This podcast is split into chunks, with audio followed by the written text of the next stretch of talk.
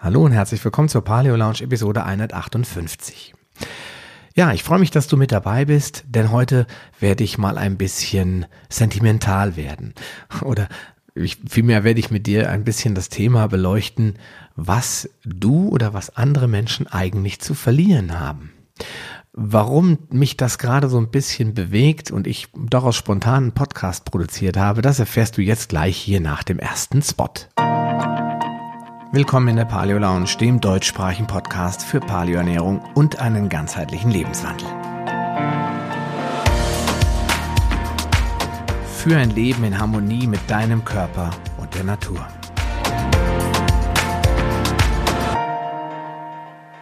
Ja, was hast du eigentlich zu verlieren oder was hast du denn zu verlieren? Das ist so ein Spruch, den man immer wieder gerne sagt, verwendet oder auch zu hören bekommt, wenn es um irgendwas Neues geht.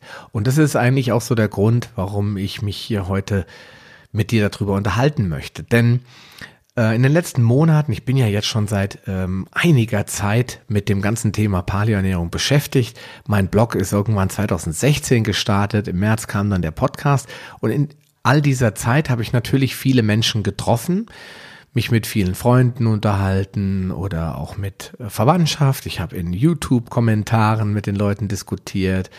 Äh, ich habe auch mit den Leuten bei Amazon in den Buchrezensionen diskutiert, in Facebook-Gruppen, an derer Zahl ich wahrscheinlich viele verschlissen habe. Und ich habe ganz oft festgestellt, manche Leute lehnen Dinge einfach mal so ab. Und dann höre ich ganz oft solche Aussagen wie, ähm, ist das denn gesund? Mein Arzt hatte aber was anderes gesagt oder dieses oder das wird völlig überschätzt oder gibt es denn dazu Studien oder sagst du das jetzt nur, weil du deine Profession kriegst oder dies oder das. Also immer so mit dem Grundgedanken, was ich jetzt nicht kenne und was nicht irgendeine Person ärztlicher oder schulmedizinischer Herkunft behauptet und belegt hat, das halte ich erstmal für Quatsch. Und ähm, wenn das dann auf der einen Seite auch noch Menschen sind, die es nötig hätten, was an ihrem Lebenswandel zu verändern, dann frage ich die Personen oder mich manchmal einfach auch nur selbst immer wieder, was hast du denn zu verlieren? Und ähm, da habe ich mir so ein paar Sachen rausgesucht, über die ich heute gerne mit dir sprechen möchte. Und das sind jetzt hier auf meiner Liste zwei, drei, vier, fünf Punkte weil ich, das könnte aber ins Unendliche ausdehnen und das soll ja hier keine Unterhaltungstalkshow werden, sondern ein Podcast mit ein paar nützlichen Informationen. Deswegen habe ich mir die ausgesucht, die am häufigsten vorkommen oder auf die ich am häufigsten stoße. Und da ist ganz vorne mit dabei zum Beispiel Diabetes. Ja, Diabetes ist ja eine unheilbare Krankheit. Zumindestens wird das immer wieder gerne behauptet. Und ich kann das äh, auch unterschreiben, wenn es um die autoimmune Version dem, dem Typ 1 Diabetes geht. Sprechen wir aber über den Typ 2 Diabetes, dann würde ich das nicht mehr ohne weiteres unterschreiben wollen. Denn da sind wir uns einig, wir Paleo-Coaches, aber auch viele andere Ernährungswissenschaftler, die das ein bisschen offener betrachten. Den Typ 2 Diabetes kann man durchaus so weit zurückdrängen, so weit in Remission bringen, dass die Menschen symptom- und beschwerdefrei leben können, wie alle anderen auch. Und ähm, das ist natürlich manchmal schwerer zu verdauen, als der ein oder andere Diabetiker es vertragen kann oder es für möglich hält. Und ich habe mich mit dem Tetsche Mierendorf in dem Interview auch sehr ausführlich darüber unterhalten. Es ist einfach auch bequem, mit der Diagnose Diabetes zu leben, weil für die Ärzte gilt ja immer prinzipiell, ähm, wir geben ihnen ein Medikament, damit sie sich damit nicht mehr beschäftigen müssen, sodass sie keine Einbußen in der Lebensqualität haben. Und äh, das ist dann der Punkt, wo ich die Leute frage, Mensch, was hast du denn zu verlieren? Es wäre nämlich so einfach. Zum Beispiel könnte man auf Zucker verzichten. Man könnte fasten. Dabei sollte man immer und ohne Ausnahme natürlich mit seinem Arzt sprechen, aber Fasten ist unweigerlich ein sehr, sehr starkes Werkzeug, um den Diabetes Typ 2 in Remission zu zwingen. Man könnte in verschiedenen anderen Arten und Weisen etwas tun. Vielleicht kannst du dadurch, dass du auf Zucker verzichtest, die Kohlenhydrate reduzierst und fastest, ja auch irgendwann eine niedrigere Insulindosis einnehmen. Kannst das Insulin so weit runterdrücken, bis du irgendwann vielleicht gar keins mehr brauchst. Vielleicht kannst du auf Metformin und andere schon erwähnte Mittel verzichten. Aber was du tun musst, ist es herausfinden. Was hast du zu verlieren? Medikamente? Ist das etwas schlimm, dass du dann vielleicht keine Medikamente hast? Du wirst nicht dein Leben verlieren, weil vom Zuckerverzicht ist noch keiner gestorben. Und vom Verzicht auf Kohlenhydrate in übermäßigen Mengen, also auf Brot, Nudeln und, und alles mögliche andere mit Kohlenhydraten, wenn man das einschränkt, davon ist noch keiner krank geworden, wenn man die Nährstoffe, die wichtigen Nährstoffe eben ins System bringt, zu sich nimmt. Und äh, soweit ich weiß, ist auch noch keiner gestorben durch Fasten. Wenn man das kontrolliert, in einem kontrollierten Umfeld macht, vielleicht mit äh, ärztlicher Unterstützung, vielleicht in einer Fastenklinik, da kannst du selbst dir ein bisschen äh, deine Gedanken drüber machen, dann kannst du auch damit deinem Körper keinen Schaden zufügen. Also nochmal was hast du zu verlieren? Und dann kriege ich ganz oft die Antwort, ja, nee, und im Prinzip ist ja sowieso, ist es ja unheilbar und deswegen lass uns da nicht mehr drüber diskutieren. Äh, ich habe mich damit ja auch arrangiert. Also man kriegt dann die fantastischsten Dinge um die Ohren gehauen, wo ich mich dann einfach immer wieder frage, warum wollen die Leute lieber weitermachen wie bisher und nicht äh, auf die Medikamente verzichten, indem sie ihren Diabetes massiv verbessern. Ja, und dann haben wir das Thema Omega-3. Ich habe da jetzt drei Podcast-Episoden, das sogenannte Omega-3-Triple produziert, einfach weil ich glaube, dass es ein enorm interessantes und spannendes Thema ist. Ich kann nur jedem da draußen empfehlen, der jetzt nicht super duper äh, energievoll durch den Tag schwingt und super schläft und ähm, sagt, er ist kerngesund, topfit, kann ich empfehlen, seinen Omega-3-Spiegel einfach mal zu messen. Um einfach mal zu gucken, wo man steht. Hast du vielleicht ein schlechtes Verhältnis, zum Beispiel 15 zu 1 oder noch schlechter? Dann ähm, ist Supplementieren vielleicht nicht die schlechteste Idee. Das musst du dann zwar natürlich auf eine richtige, kontrollierte Art und Weise tun. Deswegen empfehle ich dir auch das Omega-3-Triple, alles über Omega-3. Gibt es drei Teile von. Ähm, aber das ist wichtig, dass man das richtig tut, wenn man es tut. Denn wenn man weniger als zwei Gramm zum Beispiel Omega-3-Fettsäuren pro Tag zu sich nimmt, kann das schon dazu führen, dass es keine oder eine deutlich reduzierte Wirkung entfaltet. Und man muss es immer mit der Nahrung einnehmen, weil der, wenn der Fettstoffwechsel läuft, können die Omega-Fettsäuren aus dem Fischöl oder aus den Kapseln auch besser aufgenommen und verwertet werden. Und dabei ist natürlich auch die Qualität von ganz großer Bedeutung. Ja, hilft nichts kriege ich dann ganz oft gesagt, bringt nix, ist alles nur Geldmacherei. Hm. Und dann frage ich mich, wenn jemand an chronisch entzündlichen Erkrankungen leidet oder aus entzündlichen oder an entzündlichen Autoimmunerkrankungen, wie zum Beispiel Rheumatoide Arthritis oder Morbus Crohn oder was auch immer, Mensch, was hat der Mensch denn zu verlieren? Schlimmer wird es bestimmt nicht werden. Diese Menschen können ja sich nicht noch schlimmer fühlen. Es kann ja nur alles besser werden. Was haben diese Leute zu verlieren? Medikamente? Beschwerden? All diese Dinge könnten sie verlieren. Aber dennoch sind sie immer skeptisch und sagen dann immer als erstes, wenn sie darauf angesprochen werden, da habe ich aber noch nichts äh, drüber gelesen oder wo hast denn die schlauen Sprüche her oder wo hast du das denn, äh, diese Informationen her und schick mir mal eine Quelle und diese äh, diese Skepsis ist dann teilweise nicht nachzuvollziehen, weil ich bin ja gesund, ich habe ja nichts äh, zu verlieren oder ich muss ja jetzt nichts tun für meine Gesundheit. Aus dem Grund verstehe ich diese Menschen, die vielleicht krank sind, nicht, wenn sie sagen, ach nö, das nehme ich aber nicht ein, ähm, weil das, das bringt mir ja nichts. Vor allen Dingen sind die Medikamente ja auch meistens sehr teuer, sie belasten die Krankenkasse oder im schlimmsten Fall das persönliche Budget. Und äh, der Weg zu supplementieren, zumindest diese wirklich essentiellen Nährstoffe, wäre das geringere Übel oder wäre mit den geringeren Aufwänden verbunden. Ja, und dann kommen wir zum Vitamin D3. Das ist äh, auch sehr, sehr interessant, was immer über Vitamin D3 geschrieben wird. Ganz oft wird behauptet, das hat überhaupt gar keine Wirkung, wenn man das supplementiert. Also man könnte Tonnen davon nehmen und es würde nie was helfen. Äh, auf der anderen Seite, das habe ich in dem Podcast mit Daniel Knebel besprochen, sagen die Leute, ja, das wirkt nicht und wenn man davon zu viel nimmt, dann stirbt man. Hat er so scherzhaft dann in dem Podcast erzählt. Und dann kommt natürlich die Gegenfrage, wenn irgendwas nicht wirkt, wie kann man dann davon sterben? Und das äh, kann ich nur eins zu eins unterschreiben. Dass Vitamin D3 nicht hilft, wenn man es supplementiert, ist ein Mythos und das ist auch gut untersucht worden. Es gibt x Studien dazu und es gibt auch sehr viele Fach- und Sachbücher, die sich mit dem Thema D3, dem Sonnenhormon, beschäftigen. Also das kann ich in keinster Weise unterstützen, diese Aussage, dass es nichts hilft und nichts bringt. Die Sonne kann es besser, kriege ich auch oft zu hören, ja natürlich ist die Sonne die optimale Quelle, aber wer geht denn heute noch regelmäßig an die Sonne und was bringt mir das im Winter, wenn die Sonne äh, so niedrig steht, dass ich überhaupt gar kein Vitamin D3 in der Haut bilden kann?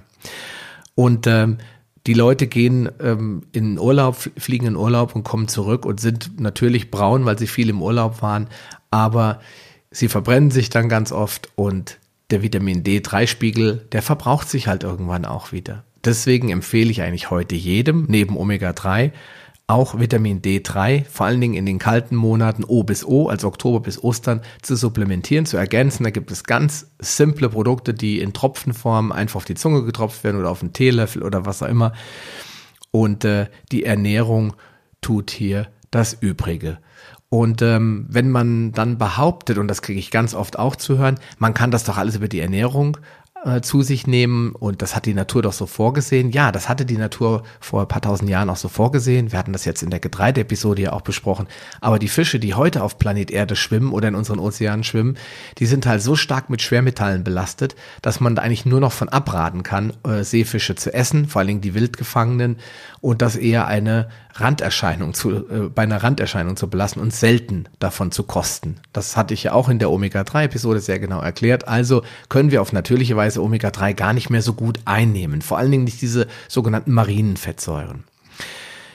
Ja, und das bringt dann die Sonnenbank auf einmal wieder in Fokus. Die wird auf einmal wieder gesellschaftsfähig. Früher war die Sonnenbank ja nur für Assis, ja. Deswegen hat man immer gesagt, ihr seid Assi getoastet. Und auch ich selbst fand das nicht so spannend, mich auf die Sonnenbank zu legen. Aber nachdem ich einen Vortrag über Vitamin D3 gehört habe von Dr. Jörg Spitz, und er dort gesagt hat, dass er regelmäßig in den Wintermonaten äh, auf die Sonnenbank geht, da habe ich dann doch mal na genauer nachgefragt und nachgehört und er sagte, dadurch verhindert er Sonnenbrände in den heißen Monaten, vor allen Dingen, wenn er in die Sonne fliegt, also wenn er in Urlaub fliegt, weil diese Vorbräunung hilft dem Körper A, das Vitamin D besser zu bilden und B, halt auch die Sonne, die Energie der Sonne besser umzusetzen, ohne gleich zu verbrennen. Die Haut wird halt widerstandsfähiger.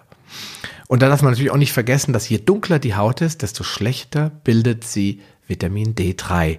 Und wenn du Sonnenschutzcreme benutzt, und das machen ja viele, dann bildest du schon ab Lichtschutzfaktor 8 überhaupt gar kein Vitamin D3 mehr.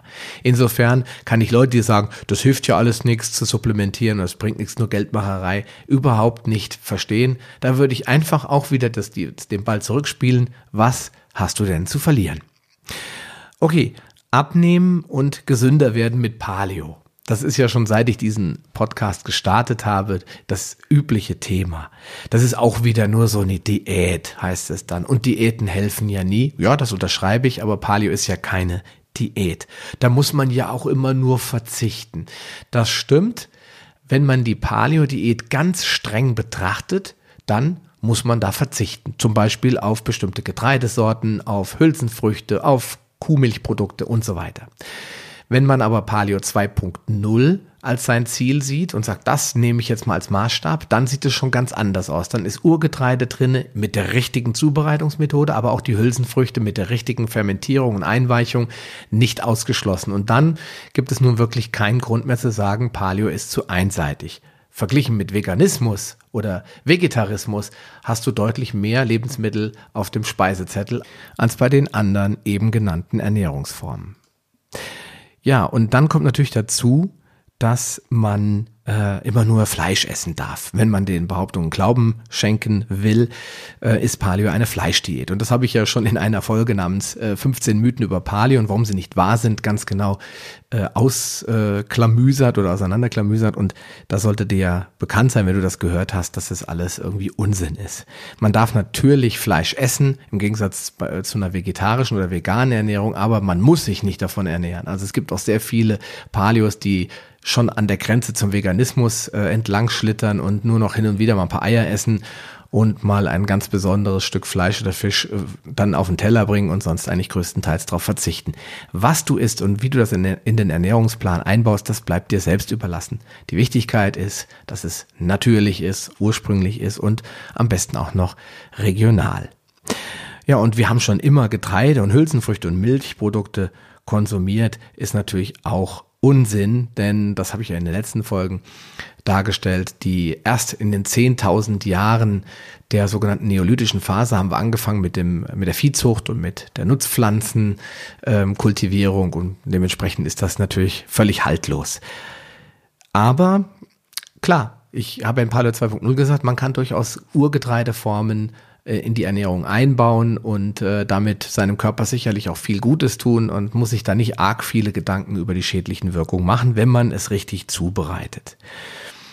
Ja, und dann selten höre ich äh, die Aussage, es hilft ja sowieso nicht gegen Krankheiten. Ich äh, kenne aber jede Menge Leute, ich persönlich, die Allergien hatten, die Asthma hatten oder äh, die Rheuma hatten oder andere schwere Erkrankungen und die nach Umstellung auf das sogenannte Autoimmunprotokoll, was es in der Paläozäne natürlich auch noch gibt, komplett beschwerdefrei geworden sind. Also auch das ist, ja, ich würde sagen, relativ haltlos. Aber es, es kommt alles wieder auf einen Punkt zurück. Was hast du denn zu verlieren, wenn du krank bist, wenn du in irgendeiner Form an was leidest, was dein Lebens, äh, deine Lebensqualität einschränkt, deinen Alltag einschränkt und dich belastet, dann änder doch was, dann probier es doch einfach mal aus. Du hast auch hier wieder nur Beschwerden, Schmerzen, Verdauungsprobleme zu verlieren, aber nicht Lebensqualität. Du musst nicht in irgendeiner Form befürchten, noch kranker zu werden, sondern ganz im Gegenteil, es wird ganz, ganz sicher eher viel besser werden. Und im schlimmsten Fall bleibt alles beim Alten. Dann hast du es mal ausprobiert und kannst sagen, okay, ich habe es probiert, bei mir hat es nicht geholfen. Und äh, dann hast du aber nicht irgendwie deine Situation verschlimmert. Und äh, wenn du das einfach mal kurzfristig ausprobieren willst, dann empfehle ich dir eine Challenge zu machen. Es gibt genug Challenges da draußen. paleolifestyle.de, mein werter Freund, ne, der Paul Seelhorst und sein Team, die haben das ähm, gemacht. Die haben eine Paleo Challenge zurechtgeschneidert für deine Bedürfnisse. Es gibt bei Foodbank, findest du auch auf meiner Seite einen Paleo-Ernährungsplan für 30 Tage. Es gibt bei Nico Richter im Paleo 360 Blog auch eine Challenge die du dort kaufen kannst. Der hat auch ein Buch, da ist auch eine Challenge drin. Hey, wenn du es einfach mal probieren willst, musst ja nicht gleich zum Paleo werden, dann mach doch mal so eine Challenge und beurteile, ob es dir danach nach diesen 30 Tagen strikt Paleo vielleicht ja doch besser geht. Wie schon gesagt, du hast eigentlich nichts zu verlieren. Ja, und dann kommen wir zu dem letzten Punkt. Und da hatte ich ja mal eine eigene Episode, fünf Mythen übers Fasten gemacht. Und das ist auch ein ganz, ganz großes Thema. Da gibt es noch viele Ernährungs- Berater oder auch Ökotrophologen und, und wie sie alle heißen, also vermeintliche Spezialisten, die schlecht ausgebildet sind in dem Bereich und sagen, Fasten ist gar nicht gesund, das darf man überhaupt nicht länger, länger längerfristig machen, das äh, führt zu Schädigungen äh, im Körper, man metabolisiert sich selbst, die Muskel Muskelmasse wird abgebaut etc. pp.